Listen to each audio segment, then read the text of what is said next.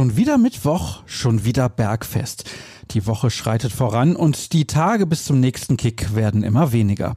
Aber deswegen ist nicht weniger los bei Borussia Dortmund. Umso besser also, dass ihr eingeschaltet habt zu BVB Kompakt. Präsentiert von Zurbrüggen. Alles für ein gutes Zuhause. Mehr Infos gibt es wie immer auf zurbrüggen.de. Ich heiße Sascha Staat und bin euer Gastgeber in den kommenden Minuten die wir mit ein paar Aussagen von Edin Terzic beginnen. Der stand gestern nämlich den Journalisten bei der ersten Einheit in dieser Woche für ein paar Fragen zur Verfügung. Nach zwei freien Tagen, die laut des Trainers dringend nötig waren. Wenn wir nach englischen Wochen mal die Möglichkeit haben, den ein oder anderen Tag freizugeben, dann nutzen wir diese Möglichkeit auch. Es geht ja nicht darum, in den Beinen zu regenerieren, sondern auch im Kopf. Thematisiert wurden ebenfalls die sportliche Lage, der Rückenwind aus der Champions League und dem Derby sowie die Vorbereitung auf die Partie gegen Arminia Bielefeld. Tobias Jören hat in einem Artikel alles Wissenswerte für euch zusammengefasst. Außerdem im Angebot unsere Videoschalte ans Trainingsgelände. Kollege Jören war in Brakel für uns mit dabei und berichtet unter anderem über vier Rückkehrer. Dann Axel Sagadou, Torgan Hazard, Roman Bürki und Lukas Piszek können wieder alle Übungen absolvieren und stellen mit Blick auf die nächsten Aufgaben wichtige Alternativen dar. Unser Trainingspaket wird komplettiert von zahlreichen Fotos.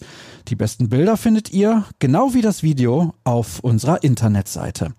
In unserem wöchentlichen Podcast habe ich mit Jürgen Kors darüber nicht gesprochen, aber das Derby stand nochmal im Fokus. Und wir haben über Personalien diskutiert. Denn im Sommer 2022 laufen beispielsweise die Verträge von Manuel Akanji und dann Axel Sagadou aus.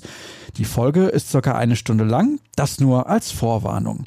Kurz angerissen haben wir auch das Gerücht um Somalia Koulibaly, der 17-jährige Innenverteidiger, der aktuell für die U19 von Paris Saint-Germain aufläuft und jüngst einen Kreuzbandriss erlitten hat, soll auch bei Bayern München und Olympique Lyon auf dem Zettel stehen. Das berichtet der TV-Sender RMC Sport. Die Verhandlungen seien weit vorgeschritten, heißt es. Der französische Hauptstadtklub kämpft derzeit anscheinend vergeblich um eine Vertragsverlängerung.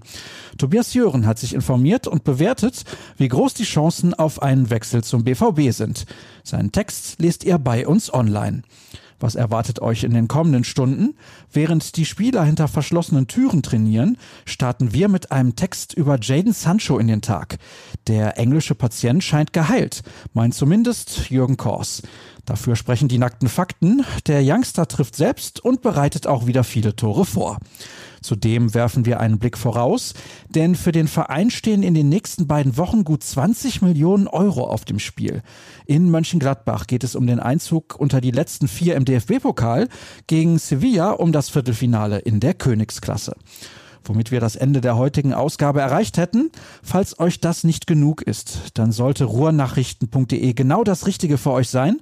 Nutzt gerne auch Twitter und folgt uns unter rnbvb oder mir unter Start. Euch einen schönen Tag. Wir hören uns morgen wieder. Macht's gut.